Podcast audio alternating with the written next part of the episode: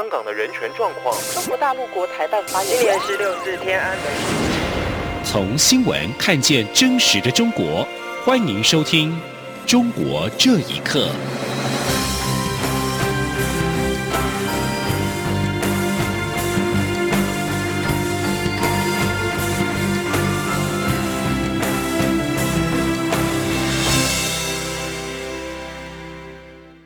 各位好，欢迎收听《中国这一刻》。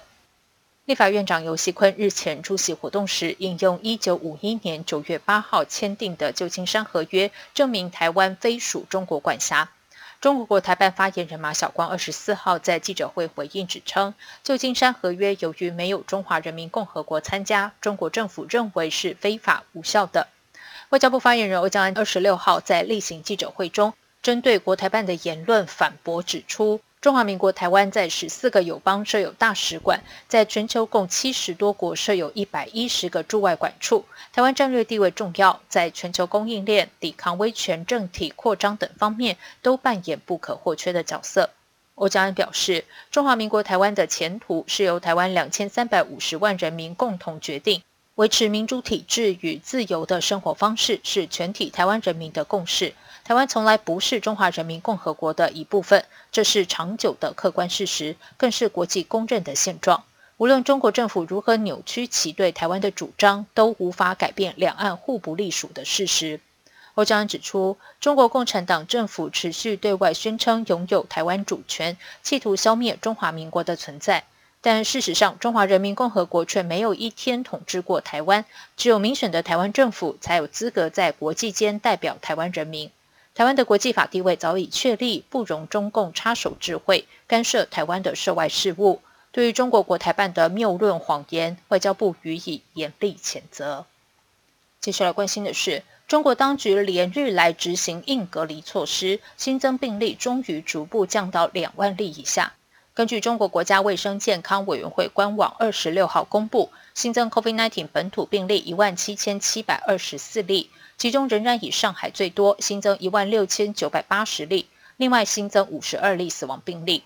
而江西省的疫情也不容乐观，新增本土病例一百三十七例。北京则是浮现疫情加剧的警讯，连续三天新增本土病例达两位数，二十六号通报更是达到三十三例。北京市朝阳区本周公布了十四个封控区与十四个管控区之后，在预期心理之下，人们开始抢购粮食。其实，中国除了主要城市上海封城将近一个月，引起外界关注之外，还有很多中小城市早已经历一轮又一轮的漫长封禁措施。其中，云南瑞丽更是断续封城，累计长达一百六十天。漫长的封锁已经让这些城市经济凋敝，百姓纷纷离乡谋生。请听以下的报道：北京疫情升温，持续出现本土确诊病例。朝阳区从二十五号起陆续进行三轮全员核酸检测，部分区域管控措施也跟着升级。在对疫情风控的预期心理之下，北京多家超市二十四号开始出现抢购潮。一位当地的居民接受自由亚洲电台访问时，描述了北京的现况。昨天北京各个超市都在抢购，超市都是抢光，货架都是空的。到今天二十四小时，朝阳全方位的做核酸，二十四小时要做两次。现在各个单位，刚才一个朋友，我是个公务员都在单位大单位大门都关，静候待命的。时事评论人李昂受邦表示，借助疫情管控民众，当局担忧的不是疫情，而是要确保政权。他说：“主要还是在于这全面加强对社会的一种管控，防止出乱。所以他是借这个疫情，防止有什么意外的发生。他们主要还是考虑一个是政权的稳定，二是政权的安全。啊，这是他们要考虑的问题，首要大事，其他的都不算什么事。”其实，中国还有众多中小城市早已经历了一轮又一轮漫长的封禁措施，让当地的经济凋敝，百姓纷纷离乡谋生。网络媒体一条二十五号发表了文章，最长封锁一百六十天，这些城市几乎被遗忘了。访问了云南瑞丽、广西东兴、黑龙江绥芬河三个边境城市，长期经历疫情管控的情况。以瑞丽为例，从二零二零年疫情爆发开始，瑞丽的市民已经经历了九次封城，累计超过一百六十天。瑞丽原本是中缅边境最大的贸易口岸，但是因为疫情封闭边境和长期的封城措施，大部分的商贩都已经陆续离开。而根据瑞丽官方发布的资料，当地十八号的全民核酸检测人数大约有十九万，而前一年的核酸检测人数则有将近三十八万人，显示至少已经有二十万人已经离开。根据财新网报道，目前至少仍然有二十二个城市与地区仍在封城当中，遍及了吉林、江西、黑龙江、江苏、陕西等多省，涉及将近三千万人。央广新闻整理报道：中国应对疫情坚持实施动态清零，已经严重冲击经济。摩根史丹利再度下修中国经济成长率预测到百分之四点二，并评估清零政策将持续到第四季才会调整。上海封城明显对经济活动造成影响，加上北京也开始进行全民筛检，疫情发展的不确定性也让外资忧心。多家国际金融机构陆续下修中国今年经济成长率预测。根据香港经济日报、香港零一报道。摩根士丹利最新的报告将中国今年经济成长预测下修到百分之四点二，这是过去一个月内第二度调降。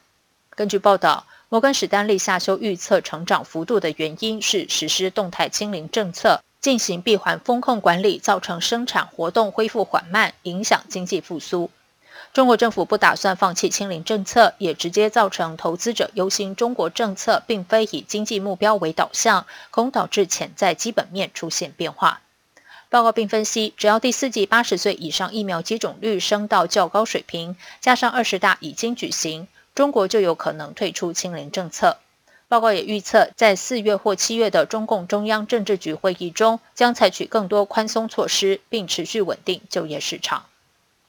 中国基督教网站约拿的家四月十二号发布公告，宣布关闭。旅美的基督教牧师刘怡表示，这个有着二十一年历史的网站为中国的基督徒提供了大量的相关资料。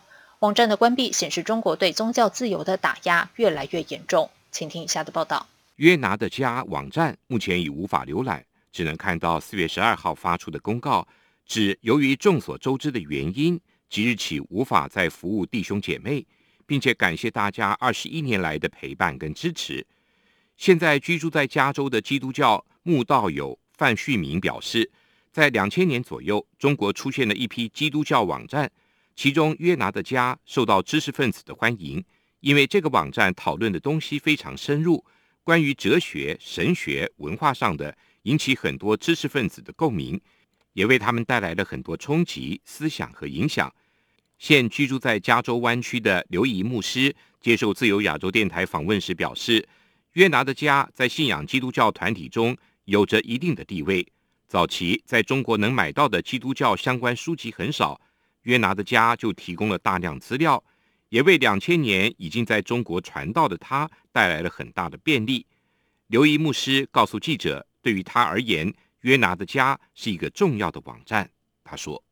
随着以后智能手机的流行，有很多的内容都会通过微信的公众号或者其他的 APP 在那里有了。但是对我这种喜欢看电脑的人来说呢，越南的家一直是我常常会去浏览的一个网站。当然，现在虽然去看的不多，但是呢，有一种情怀，毕竟这是一个陪伴了二十多年的网站。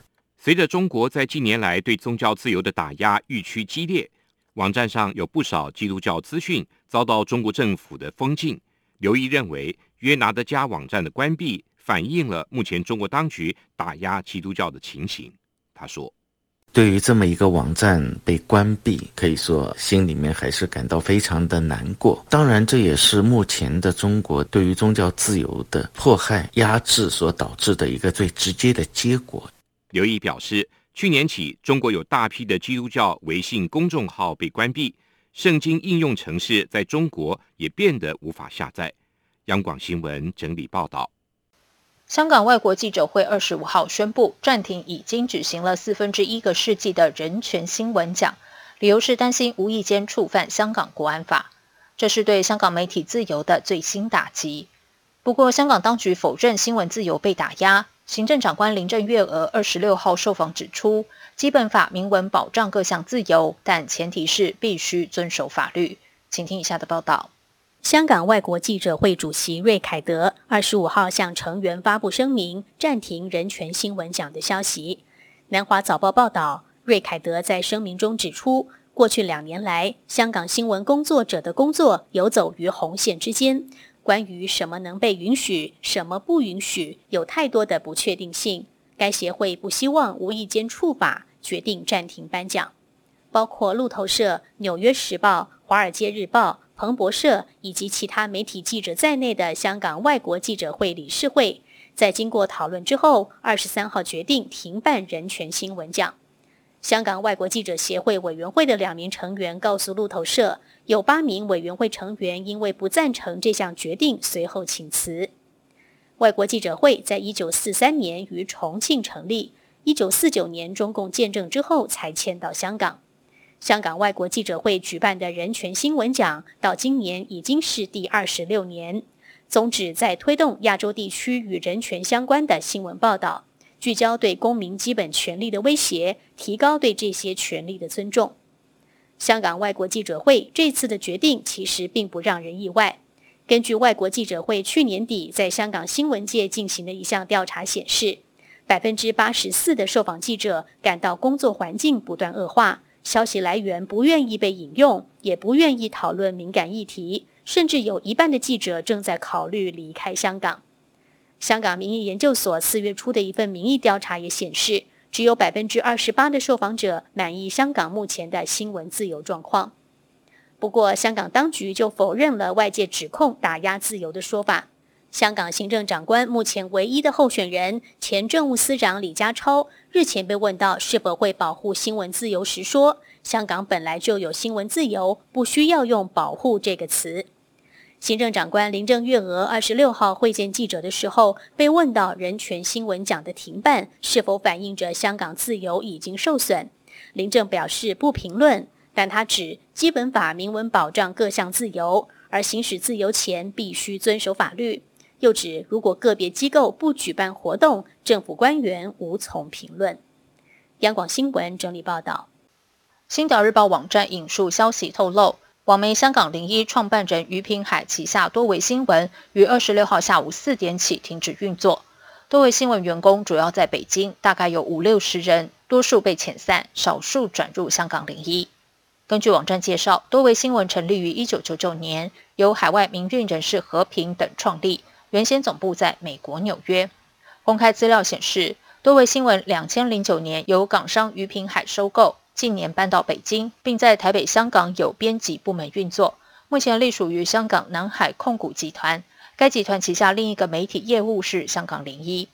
就亚洲电台以亲共港商大陆投资失利切入，报道多维新闻宣布停运一事。内容指出，多维新闻被于平海收购之后，编辑方针大变，而且把编辑部迁往北京，被外界标签为中国政府的大外宣。南海控股董事会先前已经向香港联交所揭露，二零二零及二零二一年总亏损额达五十多亿港币。亏损主因是集团在中国房地产业务受创，加上疫情反复，也影响了业务。中国整顿演艺圈，现在扩及到拍摄电视剧、网络剧的剧组。中国广播电视社会组织联合会、中国网络视听节目服务协会二十五号联合发布新规，要求剧组应该建立演员、职员的职业道德考评制度，若有违反，应该向有关部门反映。规范要求剧组必须严格按照国家广电总局的要求，在确保剧作主题思想导向正确的基础上，进一步加强服装、化妆、道具、场景管理。切实从源头防范服化到警不当使用和其他特定画面及声音出现细节错误、内容问题，同时也坚决抵制不合理的高片酬、严禁阴阳合同、偷逃税等违法违规行为。剧组成员还必须遵守国家法律法规和政策，践行社会主义核心价值观，弘扬爱国主义精神等。以上中国这一刻，谢谢收听。这里是中央广播电台。台湾之音。